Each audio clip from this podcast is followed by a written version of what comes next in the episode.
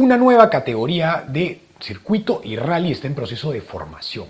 El entrevistado de hoy es el que la promociona, pero a la vez también es el principal gestor del campeonato de circuito actual en la Chutana. Vamos a hablar de esta nueva categoría, un poco si es el momento, también vamos a conversar acerca del financiamiento de cada auto, el costo de mantenimiento. Lo que lo conocemos sabemos que siempre va al frente y tiene respuestas contundentes. Hace unas entrevistas de más y de vuelta que hemos tenido, estamos seguros que ustedes no se van a quedar sin un comentario. Hoy en Motorsport, Salvador Ricci. Bueno, ahora estamos con Salvador Ricci. ¿Qué tal? ¿Cómo está, Yanni? Bienvenido, Salvador, a un nuevo programa de Motorsport por Auto TV. ¿Qué tal, Kike? Yanni, ¿cómo están? Un saludo a todos. Acá, pues, en, cuarentena todavía, esperando que, se reactiven las cosas, pero muy tranquilos. ¿Cómo, ¿Cómo la estás llevando? ¿Tú tienes que cuatro niños en casa? Tres, tres, tres. Tres en casa y, y tres. Que tres no. Sí, no, bien, bien, acá pues con los chicos, ¿no? Que son chiquitos, todavía muy, muy inquietos, pero bien, ¿no? Este tiempo de hecho hay que sacarle lo importante, ¿no? Y la verdad que agradecer a Dios, pues porque no estamos enfermos, que es lo principal, ¿no? Este, tenemos algo de espacio en casa, así que hay gente de hecho que la está pasando bastante más difícil, pero ánimo, ¿no? Ánimo, hay que, hay que empujar todos y, y salir adelante, ¿no? Que esto es lo que... Felizmente el ser humano se adapta a todas las situaciones, así que creo que vamos a salir bien de esta. Sí, de acuerdo. Bueno, esto, Salva, lo principal, eh, tienes un nuevo proyecto eh, para promocionar una categoría que has, has estado súper activo, sabemos, en, en, redes sociales y tal. Cuéntanos un, poco sobre eso. Sí, mira, en realidad es un proyecto que lo vengo pensando hace tiempo, ¿no? Como una respuesta al, a la realidad eh, no solamente peruana, ¿no? Yo creo que hasta podría ser sudamericana, dejando de lado pues Uruguay, Argentina y, Chile, y perdón, y Brasil, ¿no? Eh, países pues que tienen leyes que favorecen a las empresas a invertir en deporte. Nosotros todavía no, lamentablemente la famosa ley de mecenazgo no, no sirvió para nada y está eso claro, ¿no? Eh, a pesar de que lo dije desde, siempre, pero la gente tenía entusiasmo, tú sabes que a veces los peruanos nos creemos cualquier cosa, ¿no?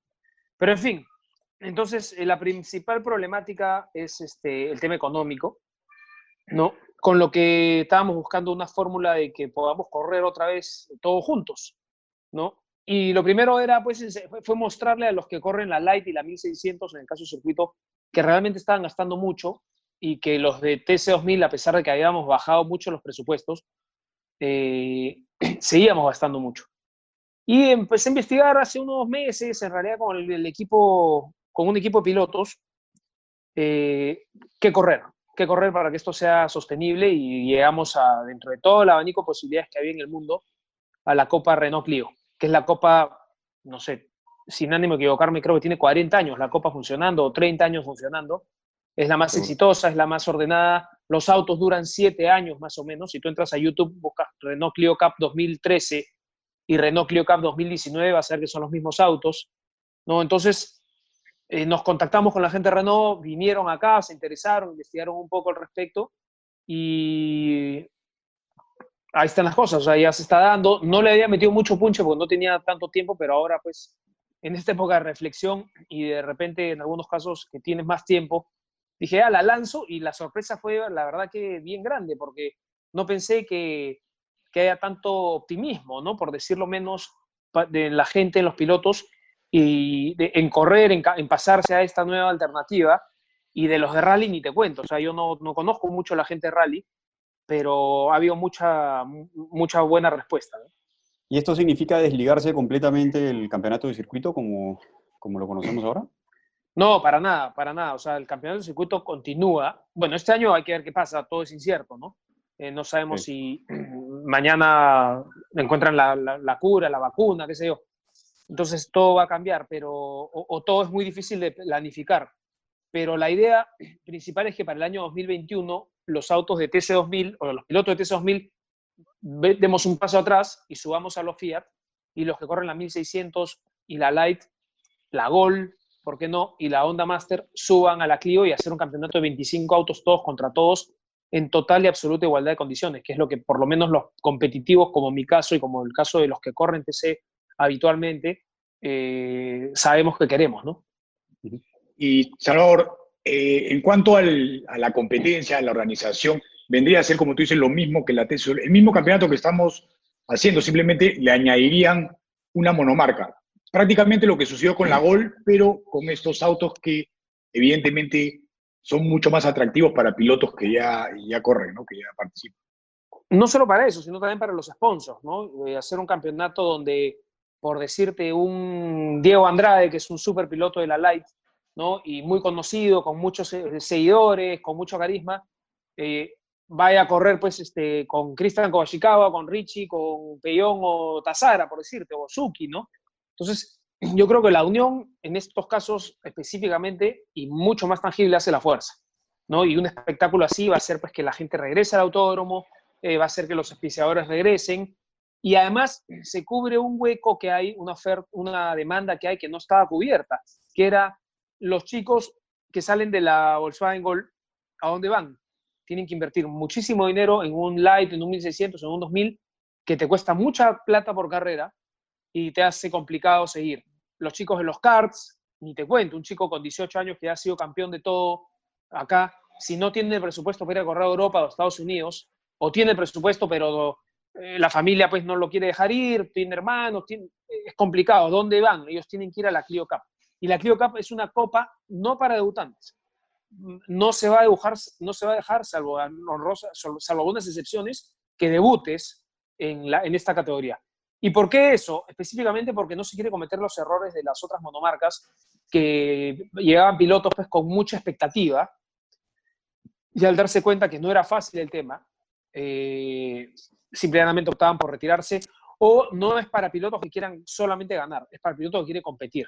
Lo ideal de la Copa, si se hacen nueve fechas, que serían dos carreras por fecha, con dos podios, dos clasificaciones, tendrías 18 carreras en el año, si Dios quiere, lo ideal sería pues que hayan 14, 15 ganadores, ¿no? Como fue en su momento la Copa Desafío Movistar, que era imposible saber quién iba a ganar, era un estrés terrible. Yo en mi caso me daba dolor de estómago antes de subirme al auto porque era increíble, pues hacía, te desconcentraban y te pasaban dos o tres, ¿no? Imagínate con 20 autos y de la calidad de los pilotos que existen hoy en día. Salva, ¿por qué crees que hemos llegado a, esta situación en el campeonato de circuito? ¿Por qué estamos hablando ahora de, de presupuestos y de un futuro muy incierto, al margen de, claro, de, lo que estamos viviendo ahorita, ¿no? Mira, yo soy un convencido de la evolución del campeonato de circuito. Mira, soy un convencido, no solo el circuito, el rally también, la problemática yo creo que es la misma. Y es una, eh, todo el mundo le echa la culpa a los dirigentes, a los comisarios, a la federación. En todas partes del mundo lo que pasa es que no lo vemos. Tú prendes Fox, y ESPN, ves una carrera y, ah, premiaron, bacán. Pero si tú entras más allá, en el WEC han descalificado al equipo Toyota, han descalificado al equipo Rebellion después de ganar carreras, eso la gente no lo sabe, no lo quiere ver, ¿no? Y no es culpa de los comisarios, es culpa de los, de los mecánicos, del preparador, del equipo, qué sé yo. Este, a nivel dirigencial, en la FIA, en la Fórmula 1, etcétera, todo hay mucha política, es muy controversial, y eso no lo ve la gente. Entonces, yo dejaría de lado que la culpa del comisario me, sancionó mal. Probablemente te sancionó mal porque no tienen herramientas y uno mismo no se las da, porque si tú no tienes cámaras en tu carta, en tu auto, para demostrar o para defenderte de qué estamos hablando. Entonces, dejando eso de lado, el principal problema somos los pilotos, ya. Somos los pilotos desde que o decimos no tengo patrocinador. Ay, ay, ¿a cuántos buscaste? No, a ninguno. ¿Cuántas, puertas, ¿Cuántas puertas tocaste? No, ninguna. ¿Preparaste un brochure? No, no tengo brochure. Entonces, o sea, ¿no? E, eso, por un lado. Por otro, el que tiene la suerte de conseguir o preparar un brochure, conseguir tener una valorización, hablar con uno, otro, consigue los sponsors, de ahí te encuentras con pilotos pues, que son invitados por Philip Butters a su programa y no van simplemente pues, porque se despertaron tarde y los agarró el tráfico y lo dejaron plantado Philip Butters. Y no solo Philip Butters, aquí que Pérez papá. Aquí que Pérez, claro. hijo también, hijo. ¿Me entiendes? ¿Te dejan plantado o no? Entonces, a varias veces, varias veces. Yo tendría pues que chocar y atropellar a alguien para no llegar a tu programa. Pues. O sea, ¿por qué? Porque valorizo, porque me expongo más, mi marca está contenta, ¿no? Este, entonces, muchos pilotos no hacen eso. O por decirte, eh, me pasó, ¿no? El Motor Show, yo en los Motor Shows, cuando era equipo oficial Kia, me la pasaba dos, tres, cuatro días parado ahí como una promotora, ¿no? Y bueno, la promotora pues tiene la experiencia, tiene, ya entiende cómo funciona. Yo estaba ahí parado pues firmando autógrafos, ¿no? tomándome fotos, y de repente dejaba mi actividad principal, que era la empresarial, pero tenía que cumplir con mis sponsors. Entonces, si no cumples, se van. Al sponsor lo engañas una vez, no dos. Entonces, eso. Y el otro gran problema es que cuando el piloto no salen los resultados, le echa la culpa a todos menos al piloto. Entonces le dice al sponsor, no, que los comisarios son unos tal por cual, que el banderero se equivocó, que la organización lo estuvo mal, que los otros pilotos son unos tramposos, que el otro usa gasolina de avión y por eso me ganó. Entonces el patrocinador dice, ¿para qué voy a invertir mi plata si a mi piloto le hacen trampa? Todos son una sarta pues de, de, de, vivos, ¿no? ¿A dónde me iba a meter? Tal cual, ¿no? Entonces yo creo que ese ha sido el principal este, problema y en algunos casos también la falta, la, la poca tolerancia a la frustración. Tú, Yanni y Quique, han sido testigos de cómo sufrí yo al inicio con el Corolla, rompía motor todas las carreras, rompía algo, este, sufrí muchísimo hasta convencer a la comisión técnica de, por eso se convence, ¿no? Que el camino era el monomotor y, y, era frustrante, pero había que seguir adelante, ¿no? Entonces, este, se lo enseño yo a mis hijos en los karts, ¿no? Cuando algo pasa, terminan llorando y nada, vamos adelante, ¿no? Y, y, a nivel de organización o a nivel de, de promoción, ¿no crees que ha habido algo que no ha estado bien hecho? Sí, no, sin duda. Lo que pasa es que, por ejemplo, pasaban, y este ejemplo siempre lo doy, en Tacna, Yoshito, de la organización, conversó con el alcalde, logró que el alcalde ponga música, ponga un estrado, convoquen a la gente con los serenazgos por parlante. Esta noche los pilotos que han venido de Lima, la carrera de Tacna, el CCTC, los grandes pilotos, en la Plaza de Armas a las 7 de la noche. Ya ni. 2.000 personas en la Plaza de Armas, 3.000 personas en la Plaza de Armas, Yoshito con gorras, con brazaletes para invitar gente, la banda, música, hasta fuegos artificiales creo que puso una vez. Llevamos cuatro pilotos de 30. O sea, sí, ¿sabes dónde se equivocó la organización? En decirle, subir el costo de inscripción y el que no va a la plaza de armas, este, eh, o el que va se le devuelve la mitad, por decirte. No van. Entonces yo llamaba, Tazara llamaba, este, los de la, eh, estaba los de la LA llamando, oye, ¿a qué hora viene? No, estoy ocupado, no, estoy en el chifa, no, estoy en la cama durmiendo. Entonces, no hay un compromiso, ¿no? La organización finalmente reparte entradas, empuja, y, pero si, si no están comprometidos todos, yo creo que no funciona, ¿no? Hay errores, de hecho, pero igual, ¿no? pero, pero es complicado. Sí, igual, igual cuando, por ejemplo, en Tacna, eh, agarrando el mismo ejemplo, me acuerdo que una vez yo estaba el año pasado, o hace dos años, eh, en mi box esperando para partir y se me acerca un señor de Tacna y me dice, tú que eres Quique Pérez, que sale en la tele, me dice, ¿tú me puedes explicar, por favor? Me dice, ¿quiénes corren? Qué se corre, cuántas vueltas se corren, pero no hay nada, me dijo. Yo he entrado al, al autódromo, me he dado una vuelta y ya me voy, me dice, porque no tengo idea de lo que está pasando. Y ahí me di cuenta de la falta de promoción, que a veces no nos damos cuenta, porque nosotros conocemos el tema, tú llegas y ya sabes todo, ¿no? Pero si quieres captar más gente, yo creo que a la organización le ha faltado un poco ese tipo de promoción, salir a otros lados, en redes sociales, y, este, promociones masivas, creo yo. Sí, sí, mira, yo no quiero entrar en una polémica contigo, Quique, porque no, no, es la idea de esta, de esta entrevista, pero eh, al inicio, ah, ya ni se va a acordar, tú te debes acordar, habían eh, panfletos, ¿no? ¿Cómo se dice? Este, volantes, con la información, con la cara de los pilotos, pero la gente también, o sea, la gente, tú, tú y yo sabemos cómo es el Pero iba, iba más gente, en esa época iba más gente. Sí, pero también se les informaba y no, no leían, el peruano no lee. El peruano ve bueno, poco a poco, pero, sí. pero yo creo que Ahora, en esos años, yo, yo me acuerdo también lo que tú dices, que ahí estaban los folletos y me parecía buenísimo. Y de repente, el primer año no hacen caso, de repente, el segundo, pero al contrario, fue bajando para mí, ¿no? Año a año fue bajando un poco esa promoción. Y también lo vimos en, en, la pista, ¿no? En la competitividad también fueron bajando los participantes. Yo creo que ahí faltó el público, el público, y mira, eso definitivamente de repente la organización no supo eh, ¿cómo se llama esto? Eh, combatir el gran daño que le hizo al deporte el fútbol. Que el fútbol peruano, ok, todos queríamos que Perú vaya al Mundial, pero todos los otros deportes no les convino. O sea, todas las empresas que ponían plata en deportes se fueron al fútbol. La que auspiciaba fútbol y la que no compró paquetes y mandó gente al fútbol. Entonces. Hasta se fue. Tazara se fue al fútbol, imagínate, ¿no? Entonces, Eso, Ahora, pero, eso, eso, o sea, sorry que te corte, pero eso estamos hablando del último año, año y medio. digamos, la, caída que viene teniendo el campeonato de circuitos, estamos hablando de 2014. Eh, es que es la misma. Y ha sido sostenido, ¿no? Es que es la misma idea que yo siempre digo. O sea, es imposible, aunque traigas pues al gurú del marketing, ¿no? A que haga que la gente vaya al mismo cine todos los meses a ver la, la misma película con los mismos protagonistas ¿no? Sí, en cada una puede haber un final distinto, pero es el mismo actor, el mismo galán, el mismo villano, la misma mala, el mismo malo. O sea, es la misma gente y es complicado. En un automovilismo donde no hay este, apertura, ¿no? Donde no tienes pues dos carreras en Arequipa, dos en Tacna, dos en Lima, dos en Trujillo, estás muerto. Porque tienes pues nueve al año en Lima, se vuelve aburrido, ¿no? Hasta para el mismo familiar, ¿no? de la gente. Y eso de la mano con que siempre hay que comparar. Hay gente que dice que las comparaciones son odiosas, al contrario, yo creo que son extraordinarias, porque yo en mi caso, por ejemplo, que, que vendo publicidad para mi autocarrera, etcétera, hablo con las marcas, tengo muy buena relación con mis auspiciadores y mejor relación con, las que, con los que no me auspiciaron o ya no me auspician. Este, y es lo común, o sea, yo te puedo preguntar a ti, ¿tú sabes cuánta gente ha bajado en el tenis? De repente miras, no, ¿no? Ha bajado, ¿no? Este, la gente que va a, a los torneos de golf acá en Perú, a la equitación, ¿no? Eso sumado pues a que en los últimos también, 2014, como tú mencionas, 2015, 16, 17, salió Netflix. Netflix. Netflix compite con nosotros. La proliferación de restaurantes en las afueras de Lima y en, en, en ¿cómo se llama? Sí, pero igual Salvador, por ejemplo, otro un ejemplo que te doy que va directo con lo que tú dices, ¿no? Eh, el drifting, ¿no? El drifting no es ni siquiera es la misma pista, son las mismas tres curvas y cada vez va mejorando y los muchachos son más profesionales y siempre hay mucha gente, ¿no? Y siempre es el, mismo espectáculo, son los mismos pilotos y son menos pilotos que la TC, ¿no? Pero tienen alguna técnica, o sea, saben cómo eh, mover la categoría, ¿no? Eh, lo que pasa es que eso pasa en todo el mundo. Tú vas a cualquier parte del mundo en una carrera de drifting y la gente se cola para entrar.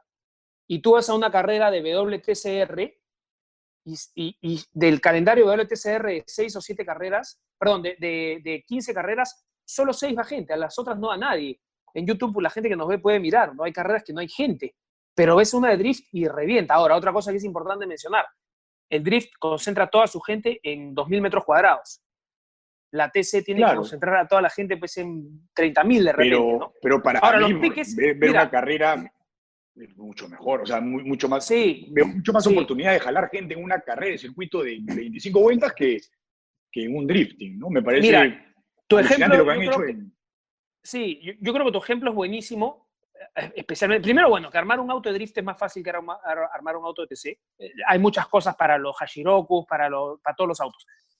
Pero tu ejemplo creo que es recontraválido con, el, con los piques. Los piques meten 5.000 personas, ¿no? Claro, meten también 100 autos, pero es más fácil, es más folclórico. Cualquiera puede ser auto de piques. Cualquiera, perdón, puede ser piloto de piques. Es muy fácil ser piloto de piques. ¿No? Porque va recto, O sea, este, entonces sí, hay cosas distintas. Ahora, no te olvides que la TC fue lo primero que empezó, ¿no? Y, siempre pues empiezas, es la novedad, y ahí baja, de ahí viene el drifting, probablemente baje. Ahora, el drifting, ¿qué cosa está haciendo? Es una super idea, se está yendo al cartódromo. Entonces, un espacio más reducido, mete, más, mete la misma cantidad de gente, mil personas, y es un show brutal porque pues lo ves reventando, ¿no? Sí, mejor, yo, claro. Sí, yo creo que los piques lo hacen muy bien también. El drifting, sin duda, ¿no? Pero el ejemplo de los piques a mí me sorprende. O sea, van 120 autos y gente, pues, pero no acaban, son las 8 de la noche y ya los tienes que votar, ¿no? Y eso creo que es porque es más fácil, de repente porque cualquiera se pique, entonces lleva a la familia. Ahora, lo que es, es anecdótico es que en, cantidad de autos no ha bajado la TC, ¿no? Eso me sorprende, o sea, hay menos gente de público, pero autos siempre hay 30 en promedio. Es, eso todavía no le encuentro, no le encuentro por qué, porque yo estoy bastante dejado Pero diluido en siete categorías. Claro, sí, no, antes cuando eran dos categorías, ¿no? Ah, después fueron, y ahora ya metieron a la bola, a la masa, por eso creo que no ha bajado tampoco los autos. Bueno, sí, lo importante, sí, pero como tú dices, la gente no sabe qué pasa en la pista, ¿no? Si tienes 30 autos está bacán. Es como el rally, el rally me decían el otro día que hay nueve categorías en el rally nacional, pero si es la realidad hay que ir adaptándolo, ¿no? Lo que pasa es que sí, es para no terminar nunca el, el, el, diálogo, ¿no? La discusión, sí, sí, de todas maneras, pero sí, o sea, se está aprendiendo, por ejemplo, en el caso de la Copa Clio, eh, se han tomado los errores o los desaciertos, por no decir errores, ¿no? Este, de las otras categorías, ¿no? Antes de entrar a ver eso en, en detalle, eh, quería preguntarte, ¿tú, tú has estado involucrado con, con, con hacer el, el, autódromo, has sido, bueno, el emprendedor de, de, la idea de fomentar esta, la, la, la, la CCTC, el campeonato de circuito, eh, luego los carts y tal. En todo este proceso, ¿qué ha sido lo más difícil eh, de conseguir? ¿Hacer el autódromo? ¿Organizar a la gente? ¿Sostenerlo? ¿Qué, qué... Mira, yo creo que el, el, lo más difícil ha sido el compromiso de la gente. El peruano es muy egoísta. Eh, no me incluyo en esa parte, me incluyo como peruano, pero no como egoísta. Es muy egoísta. Los pilotos, en realidad, como muchos de los deportes, siempre hablamos del automovilismo, pero yo conozco broncas en otros deportes que no, no te las puedes creer, ¿no? Este, pero sí, o sea, el piloto jala mucho para su lado, ¿no? La gran pregunta ahora es, oye, pero yo hice una inversión en la Light, ¿cómo vas a hacer la, fi la, la, la monomarca Clio? Esto no es una inversión, esto es un gasto, ¿no? El que quiere invertir en autos de carrera, pues eh, tiene que hacer un equipo, tiene que hacer una escudería grande, algo a largo plazo, pero yo creo que el egoísmo de la gente ha sido lo más, eh, el, el, egoísmo para con sí mismos también, ¿no? Porque no se dan cuenta, pues, que, o, o, esos que te dicen, pues, este, oye, yo quiero pagar menos por entrenar, y se aparecen con un casco, quieren 50 soles de descuento por el entrenamiento, y se aparecen con un casco de 3.500 dólares pintado por el mismo que le pintó el casco a Hamilton. Entonces, hay cosas que no hacen sentido, ¿no? Y, y, no se dan cuenta, pues, que hay que pagar una planilla, que hay, que hay muchas cosas. O sea, el que no es empresario la ve, la, ve, no la ve tan, tan claro, ¿no? Entonces, o sea, tú sigues con la idea, el, el, esto va, pasa por netamente por el compromiso de pilotos y no tanto por el plan o la estrategia que se tenga. Pero es que es muy fácil. Mira, yo diría ya ni un ejemplo clarísimo, ¿ya? Cristian Kobayashi-Kawa. Está bien, Cristian Kobayashi-Kawa es el mejor piloto de los últimos 30 años del automovilismo peruano. Para mí es el mejor, ni siquiera los últimos 30 de la historia. ¿Por qué? Porque es el único que corrió en igualdad de condiciones siempre. ¿Ya?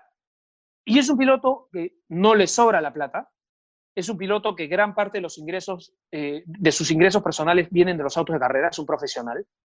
Entonces yo, yo le hago una pregunta a todos los que critican, que critican que Ishikawa tiene cuatro manos, dos cerebros, nada, o sea, es una persona como cualquiera de nosotros, sin grandes recursos, ¿no? ¿Y por qué Cristian puede y yo no? ¿Por qué Cristian puede y tú no? No, no, es que yo trabajo, soy ingeniero. Hermano, entonces dedícate a la ingeniería. No, es que yo trabajo en tal empresa. Entonces, no, no, o sea, falta compromiso también, ¿no? Y finalmente sí, sí hay, hay, miles de factores adicionales. Por ejemplo, lo criticaban al pobre Tito Maruy. Tito Maruy es una persona que muy conocida en el ámbito, tiene su forma de ser, pero, mano, yo no puedo ponerme a criticar y le, a los criticones les dicen, ok, pero ponte tú de presidente. ¡No! Estás loco, eso no es para mí. Entonces, pues, o sea, yo me acuerdo un piloto conocido del circuito que criticó y fue, oye, le digo, hermano, lo llamé yo y le dije, ¿por qué no presentas una lista para el club? Ponte a tu papá de presidente, tú de tesorero, tu hermana de esto y tu primo de no sé cuántos. Y ustedes dirijan. No, puta, ya voy a ver, voy a ver. Entonces, es complicado, pues, ¿no? O sea... Es como, como criticar sin dar soluciones, algo así. Exacto, ¿no? que es lo que yo le estoy diciendo a los pilotos. Sácalo a él y, y, pon el que, no sé, yo, yo me voy, a tu problema, ¿no? Claro. Exacto, ¿no? O como el que criticaba ayer en las redes de Mario Hart, que criticaban al presidente del Jockey Club por armar su plan de, sí. de trabajo, ¿no? Oye, bueno, o sea, está bien, ¿cuánta gente sí, vive sí. los caballos? Claro. O sea, no, cada, uno, cada, uno, tiene que velar por sus intereses. ¿no? Exacto, por su actividad. ¿no? Yo no me voy a meter a, a, velar por la minería, no tengo la más mínima idea, ¿no? Ve, velo por lo que claro. está en mi rubro y, y, y, trato de hacer un cambio, ¿no? Pero nadie me puede criticar por eso. No, oye, pero Salvador, ¿por qué te dedicas a tratar de que los deliveries este, de Globo y de Rappi funcionen? Porque yo estoy en ese negocio, ¿me entiendes? Este, no, pero hay que hacer hospitales. Puta, pero los, yo, ¿Qué sé hacer hospitales? O no sé ni poner una curita. Bueno, la Asociación de, de, Automo de, Automotriz de Perú también ha presentado su protocolo y todo. ¿no? O sea, Pero no deberían, pues, no deberían porque hay gente que se está muriendo. Deberían de presentar su protocolo para ambulancias, que te van a decir. O sea, hay que aplaudirlos, weón, que están gastando tiempo, que están ahí, ¿no? Olvídate, sí, pues, pero así es, pues, ¿no? Para, ir cerrando todo el tema de, esta parte del circuito, eh, ¿no crees que de pronto hubiese sido necesario ah, dar un paso hacia atrás en el término del desarrollo de, los autos y tal para buscar abaratar un poco los, costos y de repente así de alguna manera hacer un último intento por, agotar y agotar todos los recursos y salvar el? Mira, yo en mi caso personal, este, yo veo mucho tema de finanzas, estoy siempre, conozco bastante el tema empresarial, tú me conoces desde que empecé a trabajar cuando creo que tú eras menor de edad cuando yo iba a chambear, ¿te acuerdas? Yo te conozco desde que tengo 12, 13 años, desde los carts. Más o menos, claro, claro. Olvídate, ¿sabes? ¿sabes? No digas que vamos a parecer viejos. Vamos a no, por no voy a decir tu edad, no voy a decir tu edad. No Población vulnerable para el Yo no estaba ahí. Yo no estaba ahí. Sí, yo no estaba. Tú, tú me llevabas al colegio, al colegio de la mano, ya te olvidaste, me, me ayudabas a cruzar la pista. ¿Hace cuánto habrá sido que Pérez no sabía de carros? Imagínate. pero escúchame, a Quique Pérez él no lo va a aceptar, yo, yo lo salvé la vida, porque a Quique no le gustaban los autos, efectivamente. Y yo, oye, Quique, no sea bruto. No, no sea bruto. Quique, no. ¿ah? Javier Cárdenas, Javier no fue el que me dio el carro. Para... Ah, ya ves, ya ves, yo también empujé, también. Antes Javier no, no, me gusta, no me gustaba antes Javier. ¿Ya ves? Este... ¿A dónde me he metido, Dios mío? Pero sí, mira, tratar de hacerla barata, se ha buscado las fórmulas, yo te puedo acercar mi Excel y qué sé yo, pero, este, por ejemplo, la ¿dónde, ¿dónde se dispararon los costos en la TC2000? Donde todos traíamos un chasista. Traer a Donadío te costaba pues el pasaje, la estadía, darle un carro y... Bueno, Salva, pero también pasaron, pasaron de una caja que costaba 3 mil dólares a otra que costaba 15. Pero eso fue decisión de los pilotos. Por eso, a eso, es lo que, a eso es lo que voy. O sea, no, por eso es mi pregunta. ¿No crees que hubiese sido más fácil dar un paso atrás en algunas cosas determinadas, estandarizar otras y tratar de hacer un solo grupo? Es que, por ejemplo, mira, lo, el tema de las cajas. Las dos cajas se pueden usar. Nadie quiere usar la. No, hoy, de acuerdo. Sí. No, no, hace, hace dos años ya. Sí. bueno, claro, fue una respuesta a lo que tú dices, ¿no? A tratar de, de economizar, qué sé yo. Pero, por ejemplo, yo siempre fui un convencido desde hace dos o tres años también de que deberíamos de correr todos la 1600. Pero los autos de la 2000 es prácticamente imposible llevarlos a la 1600 por el peso. Y subirle 100 kilos a los 1600 era también difícil. Entonces no hubo un... O sea, si bien el, el, horizonte era el mismo, no había una forma, un camino donde converger para llegar ese, a ese horizonte, ¿no? Era complicado. Pero sí, era la, era la idea inicial, pero fue, ha sido complicado, e, es complicado llegar a, algo. Eh, es más, en algún momento yo le digo, vamos a correr todos la gol. ¡Oh, estás loco! Me dijeron, no, pero imagínate, sería lindo, ¿por qué no? no? Vernos, imagínate, 30 gols, gastaríamos nada y sería vacilón, pero la gente empezó otra vez, te dice, ¿qué hago con mi auto? Sí, justamente por eso, ¿no? Para evitar el problema de que, del qué hago con mi auto. O sea, yo, yo no, no creo que el automovilismo tenga que ser excluyente eh, digamos, reglamentariamente o técnicamente, sino que la, exclusión, como dices tú, la pone cada uno, ¿no? Si quiere ir o no. No se autoexcluye. Exacto. El, el, tema es simplemente ver la forma en la que sea más razonable para un grupo más grande, ¿no? En, lugar de estar como intentando meter todo en un solo paquete. Sí, eso, sería la idea, pero bueno, finalmente esa es la, la piedra angular de la, de la, nueva Copa Clio, ¿no? Juntar a todos tratar de hacer que todos suban. Y, mira, hace unos días, eh, ayer, domingo, en la mañana, hablaba con un piloto que decía que él gastaba muchísimo menos que lo que en realidad gastaba. Y el tipo le dijo, bueno, vamos a hacer una cosa, eh, agarra tu computadora, TeamViewer, vi sus costos y el tipo pues no tenía ahí lo que gastaba en dinamómetro, no tenía lo que gastaba en parabrisas al año porque cambiaba dos veces al año, no tenía lo que gastaba este, en aceite porque el aceite se lo daban, ¿no? Este, entonces, hay un montón de cosas que están no bien hechas, no bien armadas en cuanto a la estructura de costos. Eh, y bueno, ya se convenció de que comprándose el carro y corriendo la Clio va a gastar igual que con lo que tiene actualmente. Bueno, ya, que dices eso, ¿de, ¿de qué se trata? ¿Cómo, eh, por ejemplo, eh, queremos comprar un auto mañana o me parece interesante tu idea, pero no conozco el asunto?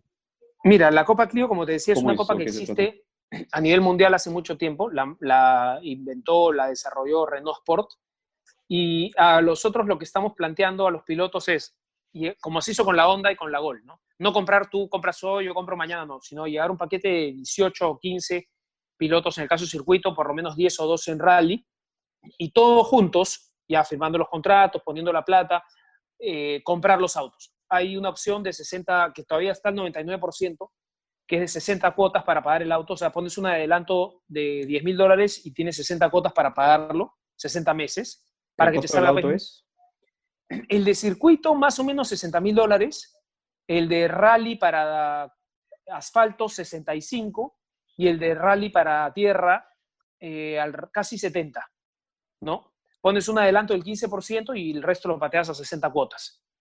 Eh, sería una categoría monomarca en los dos casos. Y en el caso específico de rally, lo que nosotros queremos hacer es un, un, camión que vaya con las carreras de rally, que se elegirían, pues, por ejemplo, dos del ACP, una del ACL, dos del Automóvil Club de Huancayo, dos de por aquí, dos de por allá. Se hace un campeonato de nueve fechas donde escoge seis o siete y en cada carrera va a ir un camión de la organización con los repuestos, armar una zona de hospitalidad, va a haber una persona encargada de medios, de hacer una edición en la noche de la carrera de rally y darle a los pilotos eso que se merecen, ¿no? que es este, herramientas para promocionarse. La categoría va a tener un diseñador eh, in-house para poder ayudar a los pilotos a hacer sus presentaciones, o sea, tratar de cubrir todas esas cositas que al piloto le, le complican a la hora de conseguir los sponsors, ¿no?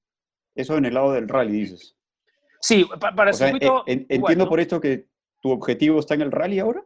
No, no, no, no, no, en los dos. En el cuanto, perdóname, en el cuanto de, en cuanto a circuito, la idea es que los autos se mantengan en el autódromo, que cada piloto tenga su contenedor con su candado, guarde el auto ahí, con lo que te ahorras pues una plata de llevar y traer el auto, que también no es poca, ¿no? Eh, te ahorras los gastos de preparador porque los autos no se les puede hacer nada. Eh, vienen todos los manuales de mantenimiento preventivo, puedes ir o con un preparador que te acompañe o con tu hermano que no sabe nada de autos, pero que te ponga la presión de las llantas y te haga las radios. Eso es lo que hace que sea barata la, copa en circuito específicamente, ¿no? Además. sí, bueno. No, que barato, barato, no, pues ya, ni barato comparado, pues, ¿no? con lo que existe, ¿no? E, entonces, estamos hablando de en cinco años cuotas de más o menos 900, 900, poco más, 950 dólares. No, si pones el 15 por... y 950 dólares, más o menos. Estamos hablando de que del, del, del, costo del auto. Sí. No, no, no. Al final, si tú, por ejemplo, si el carro vale 60 y pones 10 mil dólares de adelanto, tienes que pagar 60 cuotas de mil por los intereses, pues. Cinco, son cinco años ¿no? al, final, al final pagas 70, ¿no? Por los intereses. Claro. De acuerdo. Ok, y a esos 70 tenemos eh, luego el costo operativo del auto. ¿Cómo funciona eso? Mira, no lo tengo ahorita a la mano, pero está en las redes sociales de, de Clio Cap Perú, de Facebook. Los franceses son increíbles, en realidad, bueno, como el automovilismo en el resto del mundo, ¿no? Todo es mantenimiento preventivo tipo aviación. Entonces, ellos, ¿qué te dicen? Que el auto eh, hay un, estimado ahí de 1.700 dólares, creo que es, que incluye, o sea, te incluye un precio promedio de, alguien que te acompañe a, sacar el auto, a prenderlo, ¿no? a ponerle la, temperatura, el aire a las llantas. Hay un gasto de aceite, gasto de aceite caja, gasto de filtro de aire está considerado, está considerado el gasto de la caja y todo, pero con ahorros. Es decir, tú los 1.700 y pico dólares que gastas por carrera, ahí hay un fondo para que tú cuando el auto cumpla 10.000 kilómetros, agarres el motor, lo botas a la basura y pongas uno nuevo con ese fondo. Porque el motor vale 10.000 dólares. Entonces los franceses te dicen, a los 10.000 kilómetros lo botas. Pero no es nuestra realidad. O en el caso de los palieres, por ejemplo, esos 1.700 están considerados por carrera para que tú cada cuatro carreras, o cinco si no me equivoco, mm. saques los palieres y los botes a la basura. ¿Y, Entonces, ese, ese, fondo a dónde va a ir?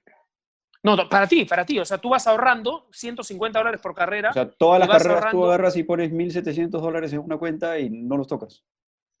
No, no, no. O sea, de los 1.700 dólares tú tienes alrededor de 300 que ya no los gastas, los vas guardando en tu cuenta personal, ¿no? O sea, en realidad el costo es 1.500 o 1.450, es bastante menos. Pero ellos te dicen, no, tú propones el costo. Este, yo, yo no tengo una computadora acá a la mano, pero si lo puedes ver en el, en el, en el Facebook está, o si me das un segundo, te, ¿ahí me ven todavía no? Tengo acá los, tocos, no, no, ah, ya los tienes. Entonces, es bastante barato, ¿no? Es bastante barato en el sentido de que eh, pues. haces tu fondo de ahorro, ¿no?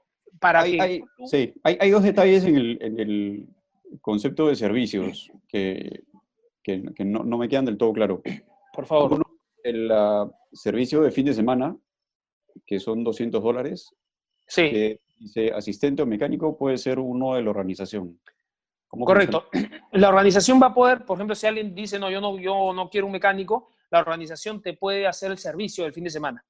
pero no a todos los carros, va a haber cuatro o cinco mecánicos que puedan atender a, casos puntuales, ¿no? Por ejemplo, en mi caso personal, yo voy a llevar, yo voy a contratar a mi mecánico y yo lo voy a llevar. Si mi mecánico me cobra menos de 200 dólares, bien para mí. Si me cobra más, ya es mi problema, digamos. Pero ese es un precio promedio que hemos estimado que puede cobrarte, que al final no es un mecánico profesional el que necesitas, ¿no? Si no necesitas una persona que te asista y que te ayude a ajustarte los arneses, como te decía, hacerte las radios y esas cosas.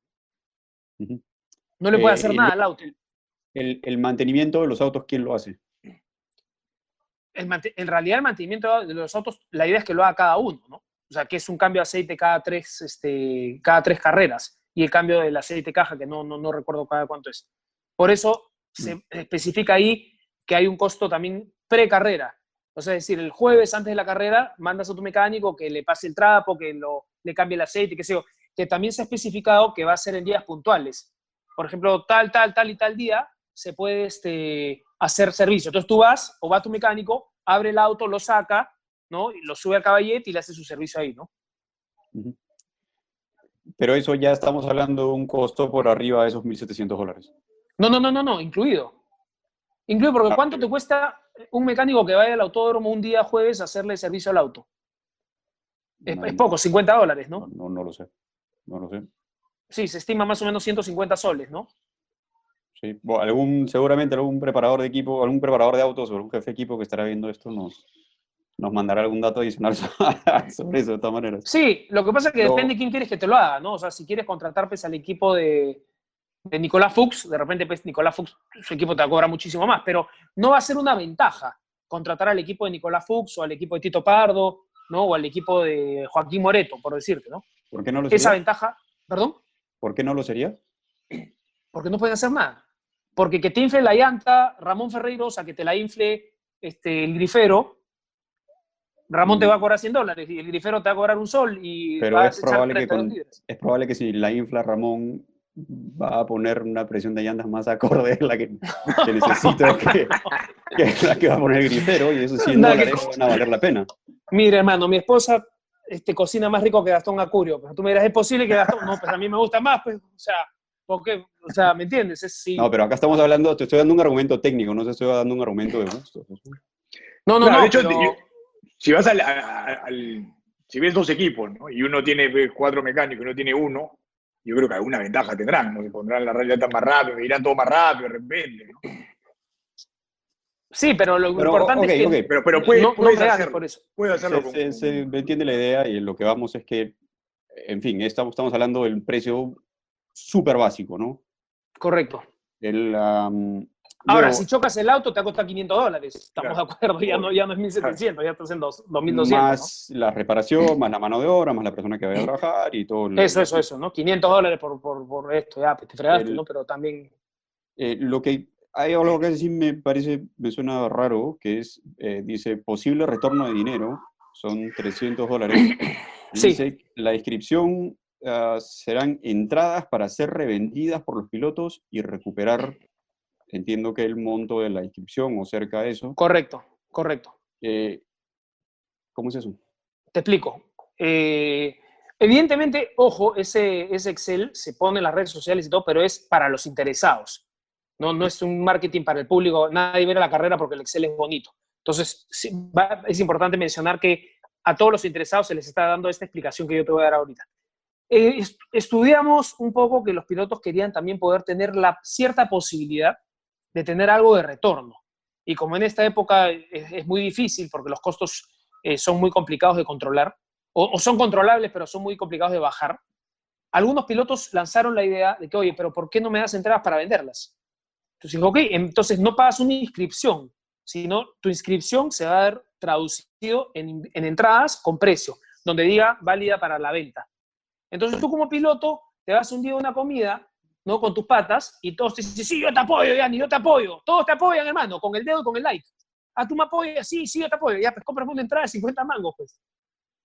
¿Me entiendes? Entonces ya puedes, tienes una herramienta más, una de 20 de repente que pueden haber, para que el piloto, y les ha gustado, o sea, los 15 o 16 que están ya recontra enganchados con el proyecto, dicen que es una buena idea. Va a haber el que no le interesa, ¿no? Y las tira por ahí y listo. Pero va a haber el que, el que sea, tú me apoyas. Por ejemplo, en mi caso me doy una comida familiar al cumpleaños, al Día de la Madre, y le enchufo una a cada pariente, pues hermano, y recupero mis mil soles, por lo menos que ayuda, ¿no? Sí, exacto, todo ayuda. en fin. Sí, lo que pasa es que, Yanni, hay gente... Algunas dudas sobre eso. O sea, de frente, si tú a mí como piloto me dices, eh, toma 300 dólares eh, para que vendas entradas, son 300 dólares que yo voy a pagar. Listo, no me voy a encargar No, no, no. de, de las entradas porque tengo que encargarme de toda la logística, llevar el auto, de estar mentalmente concentrado en la carrera, de entrenarme, de todo lo que supone ser, ser piloto de carreras en el Perú. Y sobre eso tengo que vender entradas ¿Y tienes que llegar a las 300 o puedes vender, si quieres, 10? no, no, no. O sea, si, si, tú vendes todas las entradas, recuperas tu plata. Si no, no la recuperas. O sea, no es una obligación. Claro, claro. Pero hay, hay, pilotos que... Pero tiene que llegar a los 300. No, yo no voy a vender ni una, hermano, porque tengo que trabajar. No, no, a lo que voy es, ¿puedo vender la mitad y me ahorro esa mitad o no? Ah, sí, claro. para ahorrarme. No, no, si vendes una, te ahorraste, te recuperaste 50 soles. Si vendes dos, 100 y así, ¿no? Ah, ya, ya, está bien, está bien, pues, eso sí. Yo pensé que tenías que llegar a los 300 porque es medio complicado. Mira, el, el, estudio que hemos hecho, ya ni se ríe, pero yo al principio yo pensé que era una locura también, pero increíblemente los pilotos han dicho sí, camina, ¿no? O sea, ¿no? Porque, por ejemplo, mira, a, a, mí sí, esto sí me ha pasado a mí, ¿ya? Que este, me dicen, este, voy a ir a la carrera este, para apoyarte, y yo le digo, ¿me quieres? Ya, paga tu entrada, pues. Pero si paga su entrada, se va para la organización. Pero si me... Y hay gente que te dice, yo quiero... ¿A dónde voy? ¿Cómo voy? No me regales nada, yo quiero apoyar. Entonces esa gente, en vez de apoyar a la organización, me apoya a mí como piloto y me llevo la plata yo como piloto. Pero bueno, como te digo, a algunos les servirá, a otros no. A algunos les parecerá una locura, pero está la opción. O sea, puedes tomarla o no tomarla. Mientras esté, ya pues, ¿no? No es obligatorio. No, no, no voy al tema del piloto o que quieras tomarlo o no, sino no es algo por lo que debería preocuparse más bien la organización. La organización se preocupa por vender entradas y ahí está su rentabilidad. Pero te estoy dando, no, no te estoy, o sea, ojo, esas entradas no, no, no quiere decir que ya no te dan entradas para regalar. No, no, no, no, olvídate de las entradas para regalar y tal. Eso no, no voy al, al, trabajo, o sea, puramente una, una cuestión laboral. O sea, no es algo que el tema de vender entradas, del enfoque de eso y de tratar de generar más recursos a través de eso es algo que debería preocuparle a la organización más que al piloto? Te doy la razón, tú estás diciendo más recursos, este es un recurso que va a hacer que haya más gente en el autódromo. Porque Yanni, es como que yo agarre y yo te digo, estoy trayendo a los Guns N' Roses, ¿ya? Y te digo, Yanni, y tú me dices, oye, pero quiero ver si voy, ya, pongo en tus redes sociales, pero no te puedo dar efectivo, pero te doy 10 entradas VIP para los Guns N' Roses con ese criterio tú dices, no, no te, las, no, no te las recibo, hermano, porque ese es tu problema, vender entradas.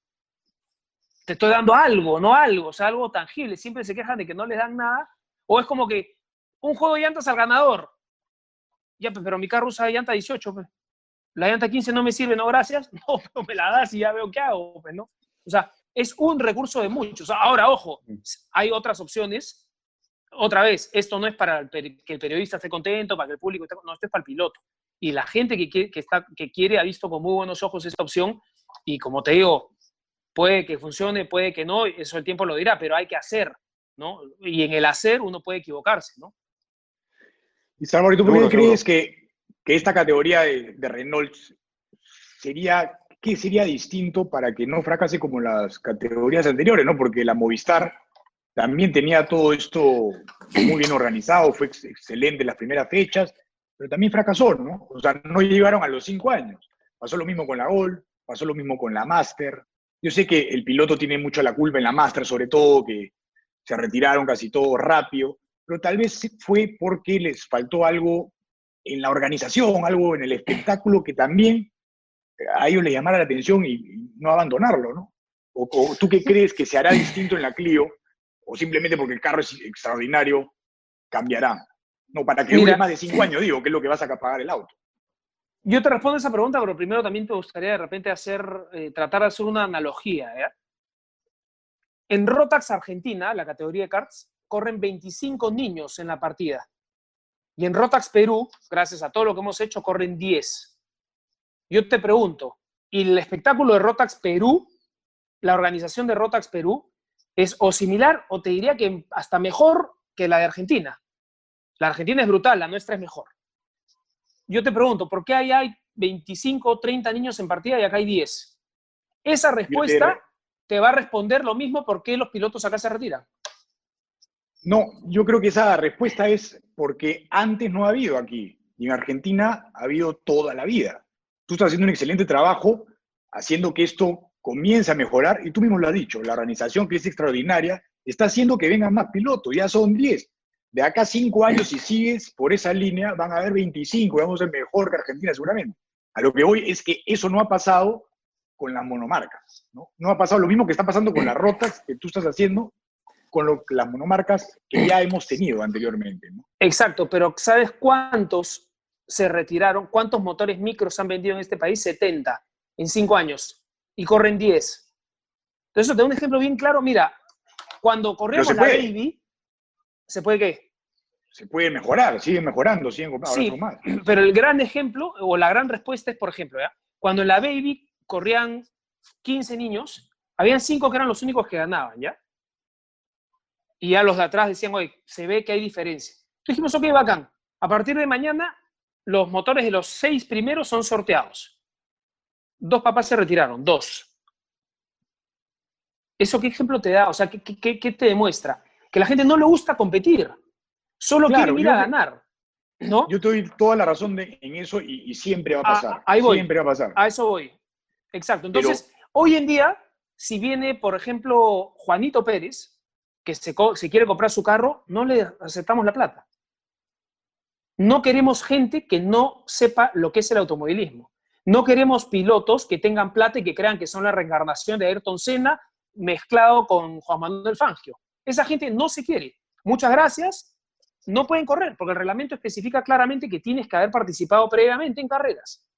Entonces, ¿cuál es el, digamos, que el, el éxito o la piedra angular de esto, que no se le va a vender autos a gente que se pueda frustrar. Si no, ¿a quién queremos? Pues, por ejemplo, la Gol también fue un ejemplo de que habían claramente tres o cuatro pilotos que eran muy superiores al resto de la grilla. Y los que se fueron de la categoría fueron ellos, fueron ellos. Y los que venían atrás siguieron adelante. Eso es todo lo contrario de lo que tú estás diciendo. No, no, no puedes. Se fueron y trataron de buscar otros horizontes. Y los que venían atrás, en vez de decir que el automovilismo no es para mí, se acabó la gol, creo que se fue Casanova nomás, porque el resto se quedó y siguió. Siguieron, pero, eso es un, eh, pero me está dando la razón. Gracias a que esos tres que hacían una diferencia se fueron, se mantuvo un poco más en la categoría, porque donde Fluker se quedaba... Sí, continuaron, continuaron con Fluker y con todo. Si seguía Fluker iban a seguir ellos. en verdad, yo cuando veía esa categoría decía, excelente, porque se matan del, del cuarto al quinto al sexto, se matan y se divierten igual, ¿no? Y se divierten en la punta y a veces ganan uno por acá, uno por allá, pero era claro quiénes eran superiores, ¿no? Y siguieron y siguieron. Quique, pero, Quique, discúlpame, estás equivocado.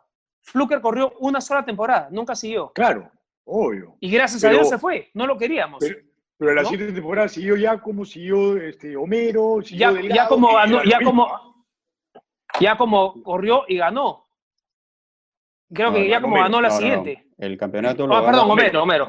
Esa, parte sí la, conozco bastante de cerca, Salva. Pero es muy fácil, pues, o sea, y, todos, se fueron, y todos se fueron por un, por, un, por un tema que la categoría era poco clara en términos de costos, que había muchos cambios en los autos, los autos tenían muy poco y mal mantenimiento, hubo muchísimos problemas a nivel de, de gestión de la categoría.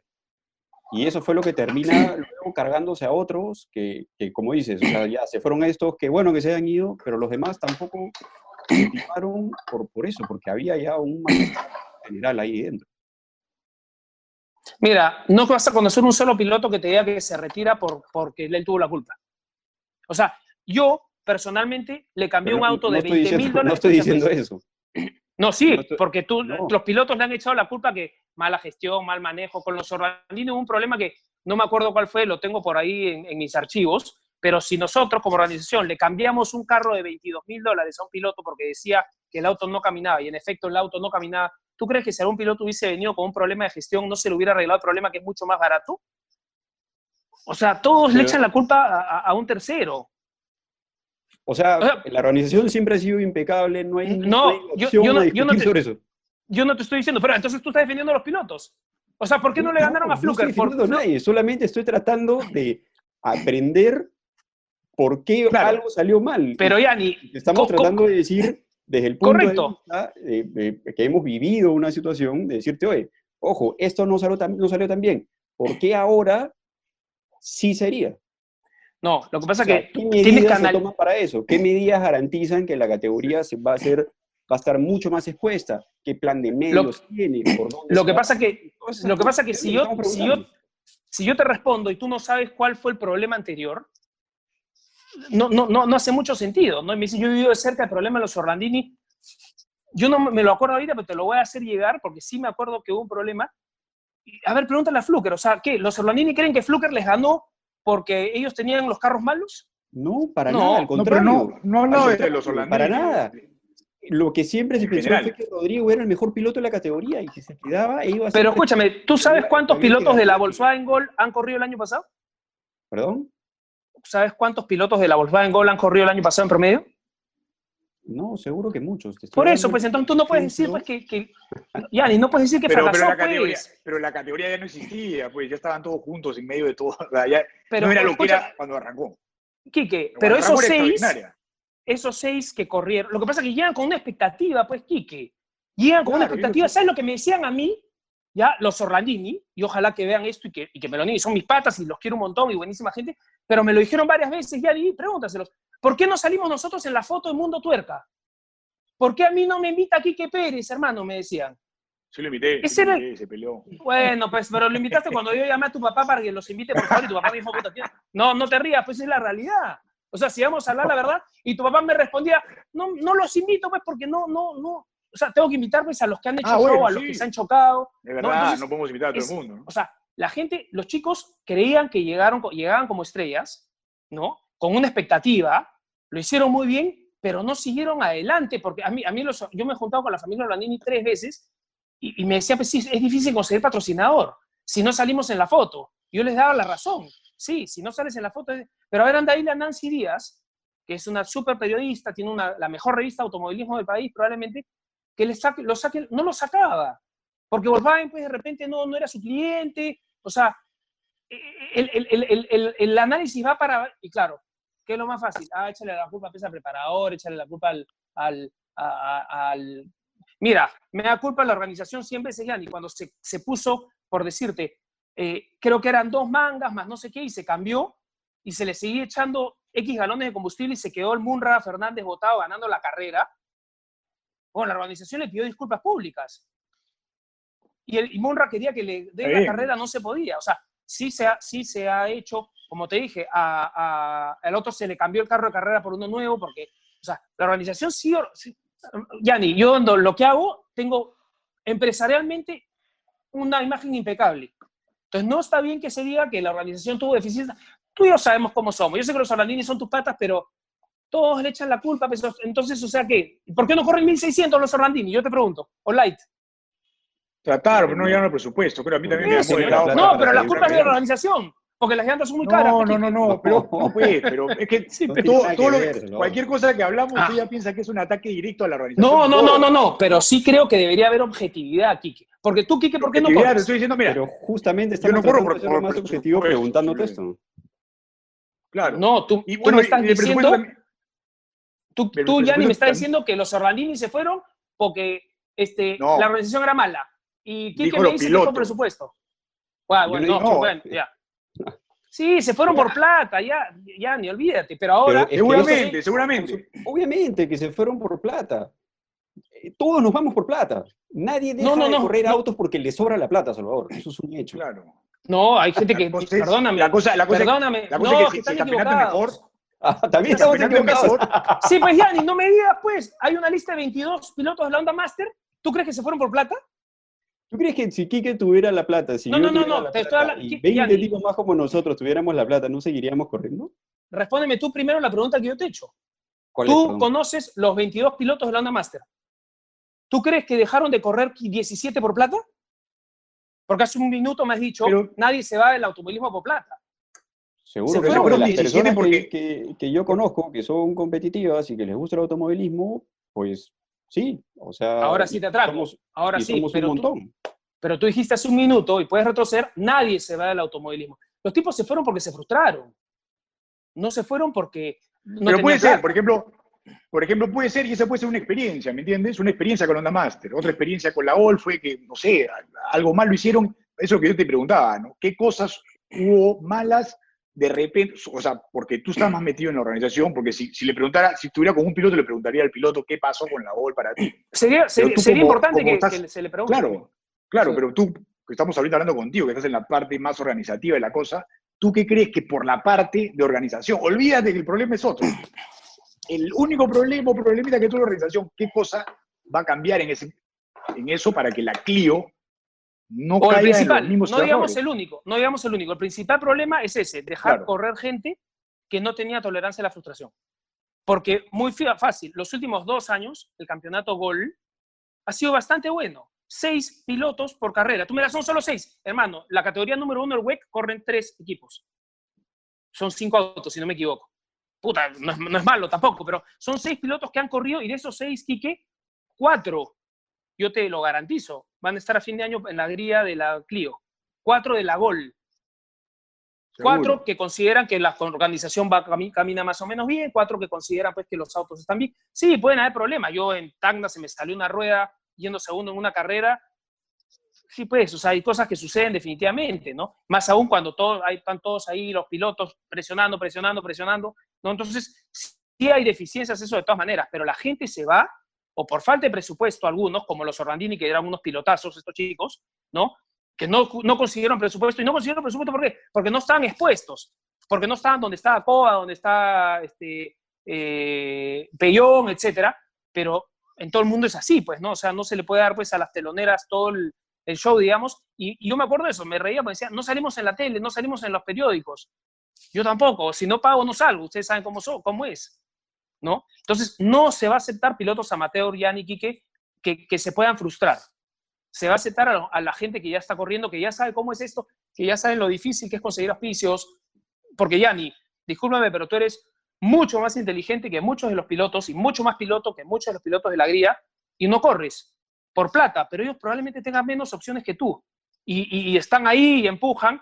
Lo que pasa pues que hay gente que no, no, no tiene tiempo, que, que, de repente tú, tú en tu caso, o tú, Kike, estás metido en otras cosas también. Entonces, hay que, digamos, eh, que, que, que, reconocerle eso también a la gente, ¿no? Que ha podido, no significa que sean mejores que tú, que yo, o, o que Yanni, no, sino que se dedican más, pueden dedicarle más tiempo, ¿no?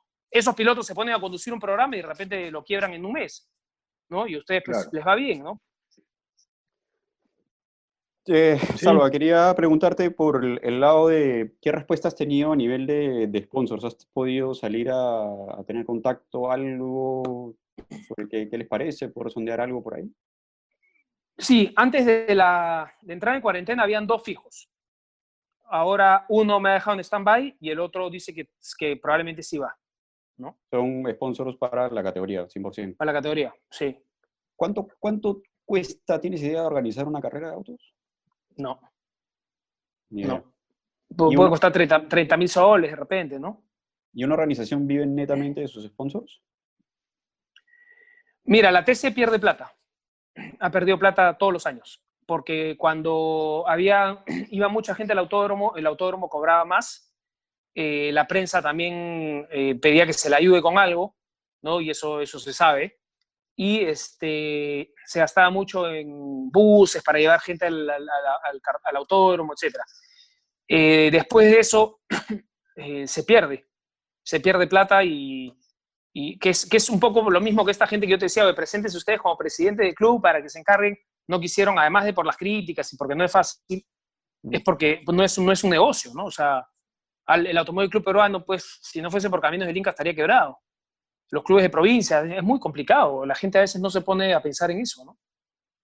Y, hablando en términos de comisión de carreras y tal, ¿cómo has contemplado que sea para este caso la revisión de los autos o, cuál va a ser el soporte para la categoría en, ese sentido? Lo que pasa es que la categoría es independiente al 100%, ¿no? O sea, la categoría puede poner su propio revisor y finalmente los motores y las cajas están este, sellados, tienen un precinto pero además es una pregunta que yo le hice a los franceses. Acá los peruanos van a querer hacer trampas, se rieron. Me dijeron, tenemos 25 años en esto y en Francia son más tramposos que acá. Así que no te preocupes que si lo podemos solucionar allá, acá es, viable, ¿no? Y eh, vas a utilizar, entiendo, el soporte entonces del campeonato de circuito en términos de, de, comisión de carreras y todo eso. O, también va a ser independiente. No, eh, lo que pasa que, por ejemplo, ya en el campeonato Rotax, porque esto es igualito que Rotax, por eso creo que tenemos el beneficio de la ventaja de que ya sabemos cómo funciona. O sea, en Rotax tú no tienes idea ya ni cómo nos presionaban, tú has corrido cards. Si no se hace esto, me retiro. Hermano, está la puerta. Cuando salgas, por favor, cierra bien.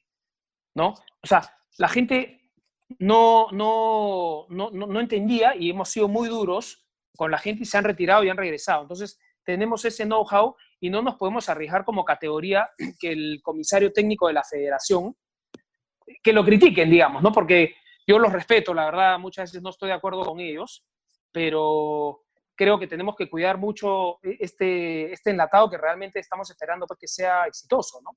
¿Y en qué sentido? Que sucede mucho que los pilotos, pues, este, deja de moverme porque me estoy quedando sin batería.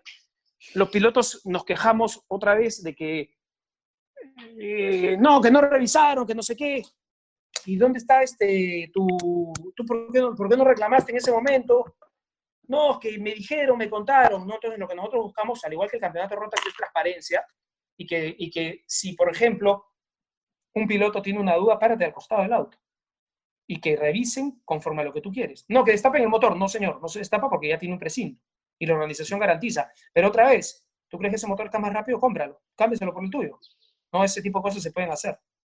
Eh, eh, en algún momento ya he hecho la experiencia y tal, ¿has hecho o has intentado algún modelo más enfocado en, en equipos o en preparadores más que en venderle los autos a los pilotos? Eh, disculpa, Yanni, pero por, estar conectado acá creo que no te escuché. ¿Me puedes repetir? Sí, que si en algún momento has ensayado un modelo de negocio más enfocado en preparadores o en equipos que en pilotos. Te pregunto esto porque eh, usualmente ocurre lo que tú dices con los pilotos, que son súper volátiles, ¿no? entendería que en todo caso el modelo, hacerlo a través de equipos, podría ser más sostenible, en tanto hay una inversión hecha ahí y una persona que necesita de eso para poder continuar y seguir viviendo. En el caso del piloto es simplemente lo que le sobra, ¿no? Mira, yo no diría lo que le sobra, porque sí, hay algunos que sí, hay algunos que no, en realidad, ¿no? Este, eh, los, o sea, hay dos de personas que han dicho que quieren comprar autos para alquilar.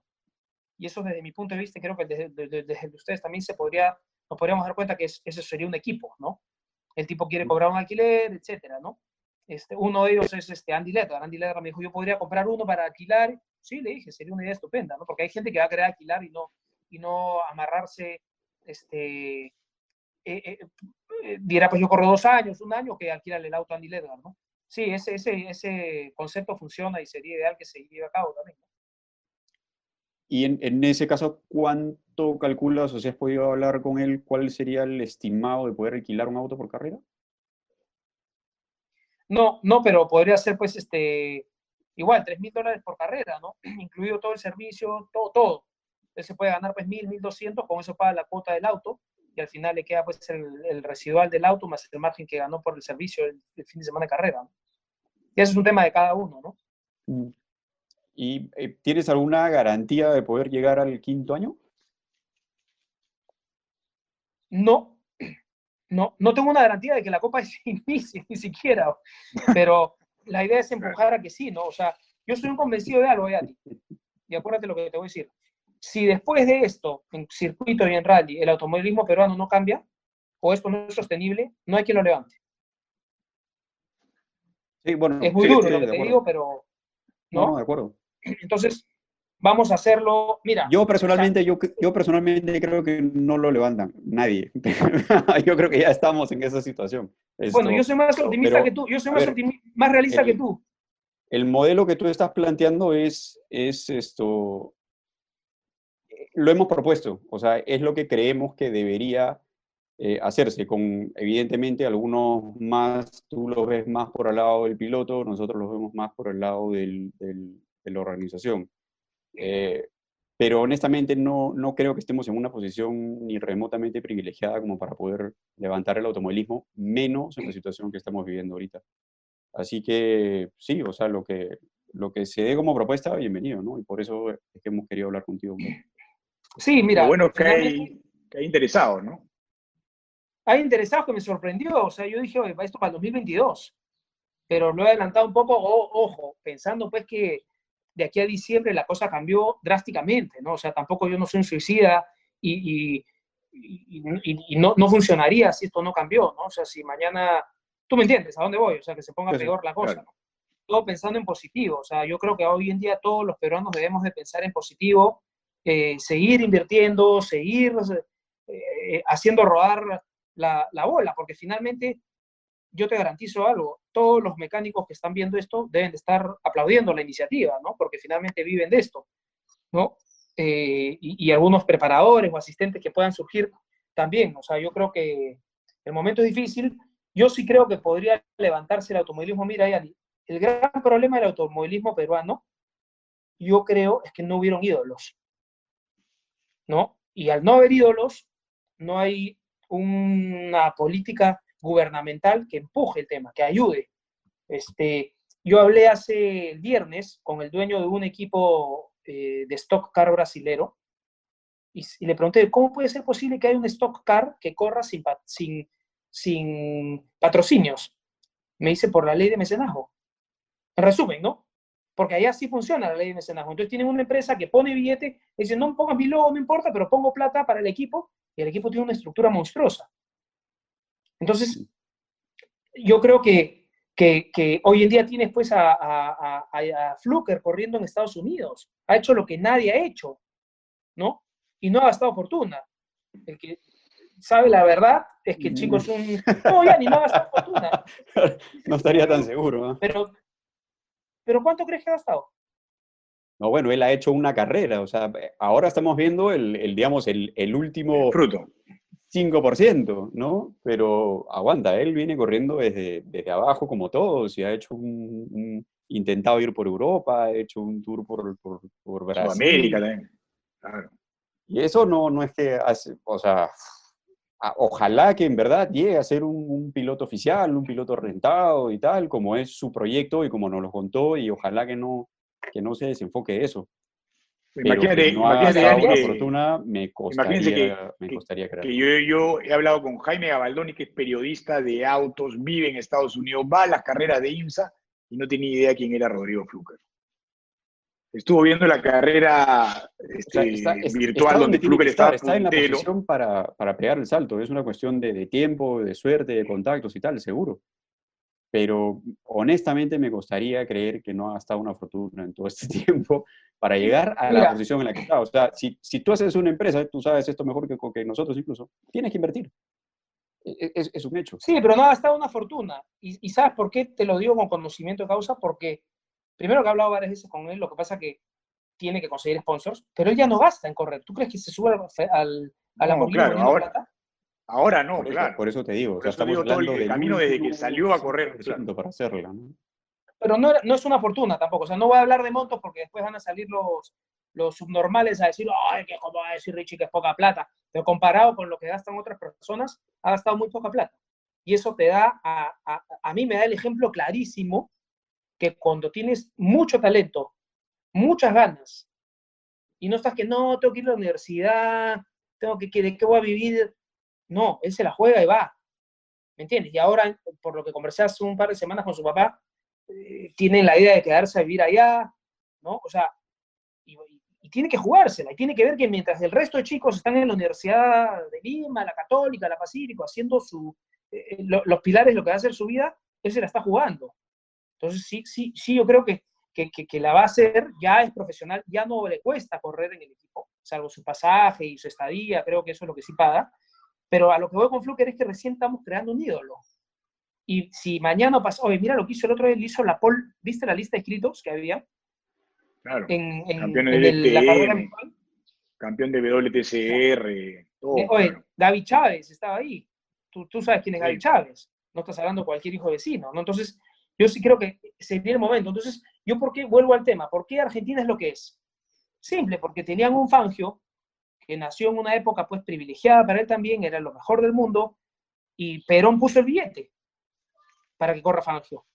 Y eso lo sabe toda Argentina, y, y, a partir del ídolo, todo el mundo quería hacer. Mira lo que sucedió con la tabla, Yanni. Antes, ¿cuántos tablistas había? Uno, dos en tu promoción. Sofía Mulanovic hizo una revolución en la tabla. Y hoy día tienes a lo largo del litoral peruano 800 escuelas. Y, entonces, todos quieren ser tablistas. En el automovilismo, ¿quién crees que es capaz de hacer nuestra revolución? Mira, yo creería, yo he empujado, yo he trabajado mucho por la ley de mecenazgo. La ley de mecenazgo que muchos grandes ex pilotos aplaudían y me parecen unos irresponsables porque hablan sin saber. Yo la criticaba y ellos la aplaudían. La ley de mecenazgo la malograron, ¿no? Entonces, yo he ido cuatro veces al Congreso a hablar de la ley de mecenazgo, ya ni gastando mi tiempo, mis recursos, y, sí, o sea, mañana Yanni Galetti es presidente y yo te garantizo que el automovilismo cambia, porque tú vas a entenderla y vas a decir lo que hay que meter, meter plata en los autos de carrera, porque es una industria. En Argentina, para que te hagas una idea, entró la SUNAT hace unos seis años, la SUNAT argentina, que no, no sé cómo se llama, y se dieron cuenta el tema de la, de la sobrefacturación, no sé si lo ubicas cómo es, que es todo 10 a 1, ¿no? Y es lo que hace que camine el deporte. Sí, y dijeron, ok, hasta acá nomás. interesante que dijiste es, ¿tú proponías la ley o estabas en contra de la ley? Esa parte no la entendí. No, a, favor de la ley como se concibió en el principio, como la concibió Bingolea, que significaba que si tú como Leche y Gloria pagabas 10 millones de dólares de impuesto a la renta, ahora en vez de pagar 10, que los ibas a pagar sí o sí, le dabas 9 a la SUNAT y uno a Yanni Galenti y Quique Pérez para que corran. ¿Y quién no estaba de acuerdo? No, no, todos estaban de acuerdo, pero las grandes figuras del automovilismo peruano la aplaudían y ni siquiera la habían leído, no la entendían. Mm, no te voy a dar nombres, pero ese es el gran problema, que la aplaudieron tanto que la hicieron mal la gente que la hizo. O sea, se sintió apoyada y, ah, ok, vamos. Y a la hora de la hora la ley no sirve para nada. De acuerdo. ¿No? Entonces, yo creo que sí podríamos pensar en, Lo que pasa es que hay que trabajar, o sea, los que trabajamos por esto somos contados con las manos, o sea, los presidentes de los clubes que los critican, los vicepresidentes, eh, a Rubén Echave, la federación, todo el mundo les da de alma. Mira Lucho Fischer, un gran gestor, gerente, presidente del directorio de una compañía enorme en Perú, tuvimos el lujo de que sea presidente y le dieron de alma, ¿no? Entonces, eh, necesita gente pues que se quiera fajar y que no le interese lo que hablen cuatro, lo que hablen cuatro subnormales que no tienen idea de que como no pueden correr carros te critican, ¿no? O sea, hay mucha gente así, o sea, que habla cualquier cosa, pero mira lo que hemos hecho en los karts. Era impensable. Cuando yo traje Rotax, la gente me decía, estás mente Hoy día tiene 60 pilotos por carrera, ya. 16 babies, 12 micros. Es cuestión de hacer, yo no vivo de eso, yo no me dedico al 100%, pero puse, pues, ¿no? Mis recursos, empujé el tema y, y las cosas empiezan a crecer de a poco, ¿no? Yo estoy convencido que con los errores que se han cometido en las otras monomarcas, que el principal creo que es ese, de, de la falta de, de, de, experiencia de los chicos y de los, de los grandes también, ¿no? Pasaba a veces que era increíble, ¿no? Eh, estaban en la previa de la segunda serie y venía el piloto, ahí está, falla la organización. Oye, por si acaso en la serie anterior este, tenía un movimiento en el palier que sonaba. Oye, pues estamos en la previa de la segunda serie, ha pasado una hora y media. No, pero qué mal me atienden. Pucha madre, o sea, es complejo, en realidad es complejo, ¿no? Muy complejo. Sí, Para los dos lados. Claro, de todas maneras. Bueno, Salvador, muchas gracias por esta entrevista. Nos ha quedado un poco más claro. En verdad nos hubiera gustado hablar un poco más sobre tu carrera también automovilística, ¿no? Pero nos hemos quedado cortos. Igual seguro para... Claro. No es importante, dice. No, lo importante, lo importante es el futuro, Quique. El, bicampeón de la TC2000, por favor. Hay que hablar un poco de la carrera. Eso son detalles. Eso para los que le interesan los, aplausos, hermano. Pero no, no, no que estamos caídos de ídolos, justamente esas historias las tenemos que contar. Imagínate, me quieres hacer ídolo a mí. Mira lo que digo que estamos. ¿Ah? Bueno, Salvador, muchas gracias por esta entrevista. Ya nos quedó más claro y supongo que a la gente que nos está viendo también les ha quedado un poco más claro cómo, de qué se va a tratar esta categoría que promete. Hay muchos interesados. Autos de última generación. Estos autos vendrían a ser de la categoría Rally 5, que es la, categoría de ingreso a esta, a esta pirámide de la FIA. Que el Rally 1 es el Rally Car y el Rally 5 es el de entrada que en este caso se puede adaptar para circuito. Bueno, muchas gracias Salvador, te deseamos toda la suerte del mundo para esta categoría y esperemos que por, por fin despunte eh, el automovilismo peruano deportivo. Gracias. Gracias a ustedes, un abrazo fuerte y sí, tenemos que todos empujar, todos entender, yo creo que todos hemos comprendido cómo funciona este, y todos hay que empujar para adelante y especialmente los pilotos que somos finalmente los que somos la primera rueda del coche, ¿no? Por no decir todo el coche. Dale, a cuidarse. Un abrazo. Gracias, Dani. Un abrazo también. Bueno, esas fueron las palabras de Salvador Ricci, que se va a encargar de organizar esta nueva monomarca de Renault Clio. ¿Qué te parece, Yanni, eh, lo que nos ha contado Salvador? Bien, interesante la propuesta, eh, pero bueno, veo hay muchas cosas todavía por superar a nivel de organización. Eh, para felicitar una vez más a Salvador emprendiendo, tratando de apostar por, por el deporte, por el motorsport principalmente, pero, en fin, veo poco cambio, así que ojalá, en fin, esto todavía está incipiente, ¿no? Está naciendo. Eh, veremos más adelante qué, qué, pasa. No veo que haya mucha diferencia con proyectos anteriores, más allá de lo que él dice, ¿no? De este universo de pilotos con, con, con un mayor nivel de compromiso. Eh, pero bueno, eh, no, no, lo que sí destaco es que no le entran balas y Salvador quizás como en el Congreso, como político, le haría súper bien. bueno, sí, vemos que Salvador tiene las cosas por lo menos claras, lo que quiere hacer. Vamos a ver también esta categoría, yo creo que recién la ha soltado, como él dice, no pensó que iba a tener tanto interés, se han apuntado todos, así que va a tener que tomárselo en serio de todas maneras. Él pensaba para el 2022, pero yo creo que sí comienza a trabajar y comienza a pensar como traté de decirle de que en las cosas que no habían salido bien en las otras monomarcas, mm. que amplíe su mente y ver esas cosas que, que se pueden mejorar en cuanto a organización, que es lo, por lo, que le va a él y, por parte de los pilotos también que se comprometan. Sí, tener un poquito de visión de repente más a futuro, ¿no? que es lo que no hemos hecho antes, eh, que por superar el día a día, que eso está más que demostrado que lo hace bien, eh, de repente nos atracamos en eso, ¿no? En ver que sea un, algo un poco más, más grande. Pero bueno. Sobre todo, sobre todo si es que van a haber estos financiamientos a cinco años, ¿no? Mm, exacto, justamente por eso, ¿no? Por eso pregunté o preguntaba cuál era la, la, garantía de poder llegar a esos, a esos cinco años. Bueno, Así es. ya veremos. Así es. Bueno, amigos, espero hayan disfrutado este capítulo de Motorsport. Muchas gracias, Yanni. Gracias, nos vemos.